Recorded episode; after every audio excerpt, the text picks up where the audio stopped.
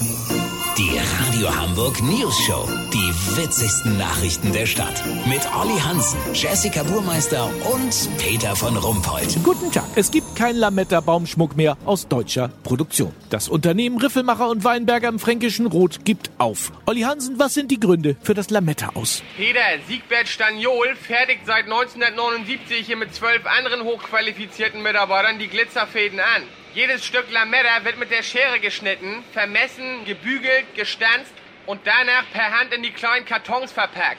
So ein Lametta-Karton mit 500 Einzelfäden kostete im Handel 1,49, aber ein Mitarbeiter war drei Wochen mit der Herstellung beschäftigt. Olli, wie ging denn das die ganze Zeit? Das rechnet sich ja überhaupt nicht. Peter, das ging nur, weil ja auch Lametta für Diktatoren gefertigt wurde. Von Idi Amin über Saddam Hussein bis zu Kim Jong-un. Alle haben sich gerne Made in Germany Lametta auf ihre Uniform geklebt. Für die kostete die Schachtel dann bis zu 100.000 Euro. Aber es gibt ja kaum noch echte Tyrannen. Weißt wie ich mein? Peter, lass so machen. Wenn hier gleich Assad, Erdogan und Putin auf den Hof fahren und sich ihren letzten Karton abholen, dann melde ich mich noch morgen. Habt ihr das exklusiv? Vielen Dank, Olli Hansen. Kurznachrichten mit Jessica Burmeister.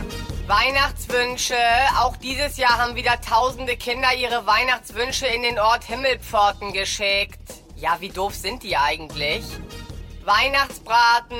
Untersuchung von Mastgänsen ergab, dass sie viel leichter als Biogänse loslassen können, die das Leben richtig so schätzen gelernt haben.